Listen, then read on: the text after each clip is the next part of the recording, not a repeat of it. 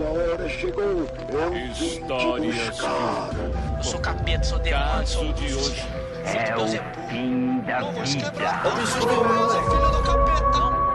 31 dias de horror com JP Martins. Eu já falei aqui sobre como eu amo filmes de terror em formato de documentário. E infelizmente tá muito cedo no cronograma do mês para eu já me repetir, então eu já vou tirar isso da frente para não repetir mais depois. Eu amo filmes de terror em formato de documentário. Agora sim, vamos pro que interessa. A primeira coisa que me chamou a atenção em Por Trás da Máscara, o surgimento de Leslie Vernon, filme de 2006, foi que logo de cara, depois de uma cenazinha introdutória que tem para criar um clima, já é apresentado que no mundo daquele filme, basicamente todos os filmes de assassinos existem. É o Jason, Freddy Krueger, o Michael Myers, até o Chuck são citados com o nome e a localização das cidades, iguais às do filme original, sem nenhuma preocupação com direito autoral nem nada. Chupa Disney. Então, no mundo onde tudo isso é real, claro que iam existir pessoas que seguem os passos dos ícones. E é daí que sai o Leslie Vernon, interpretado por um cara que parece uma imitação boa do Ethan Hawke, que ele está sendo entrevistado pela equipe de reportagem mais irresponsável e criminosa desde Wallace Souls e o Canal Livre. Por razões que, sinceramente, escapam do meu entendimento, nunca são explicadas.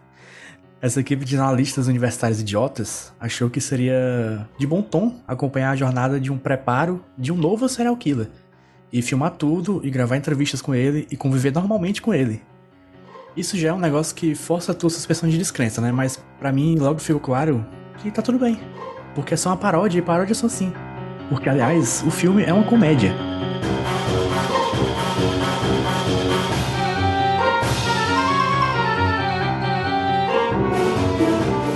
Não sei qual é o seu entendimento sobre terror e horror, mas pra mim ele é mais como uma estética do que necessariamente um gênero. Alguns dos meus filmes de terror favoritos são comédias, e eu considero, por exemplo, o Scooby-Doo algo que tá dentro do âmbito do terror também. Então, se isso faz você desconsiderar tudo que eu falo aqui nesse episódio e em outros, problema seu por levantar expectativas. A graça do Por Trás da Máscara é que você não acompanha a vida dos, dos jovens que vão usar droga e transar e morrer, mas a vida do cara que vai matar essas pessoas. O Leslie ele explica e contextualiza todas as coincidências que tem nesse tipo de filme, todo o azar que os personagens principais têm, até o, o condicionamento físico do assassino e como ele faz para desaparecer daqui e aparecer ali. Eu acho que para quem gosta desse tipo de filme, se não levar muito a sério, acaba se divertindo mais que o espectador normal.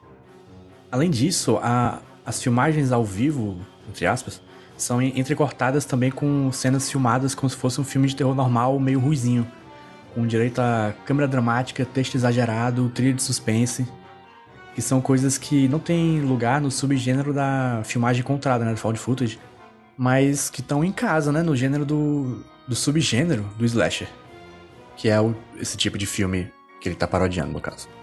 Daí o filme acaba sendo mais uma observação de filme de terror do que um filme essencialmente de terror. Só que eu acho isso muito válido, porque distorcer e ridicularizar coisas que não deviam necessariamente ser levadas a sério é massa. Por isso que esse episódio aqui tem um pouquinho menos de piada e provavelmente vai ser um pouquinho mais longo que os anteriores, só pra distorcer e ridicularizar as suas expectativas, que eu já disse que são um problema completamente seu. E se não foi um pouco mais longo não teve menos piada, problema teu também. Eu não tenho nada a ver com isso. Eu sou JP Martins e eu decidi que em outubro eu ia ver um filme de terror por dia e também fazer um desenho para cada filme desses. Daí o Iradex me chamou para fazer podcast e eu meio que a contragosto vim. Para saber mais sobre os filmes que eu falo aqui, uma ficha técnica e tal, você vai lá no, na descrição do episódio. E para ver os desenhos que eu fiz, você vai lá no Jumbo Paulo no Twitter ou Jumbo Paulo no Instagram. E aproveita e me segue também. Também segue o podcast nos agregadores, dá cinco estrelas, sei lá qual opção tem lá para você.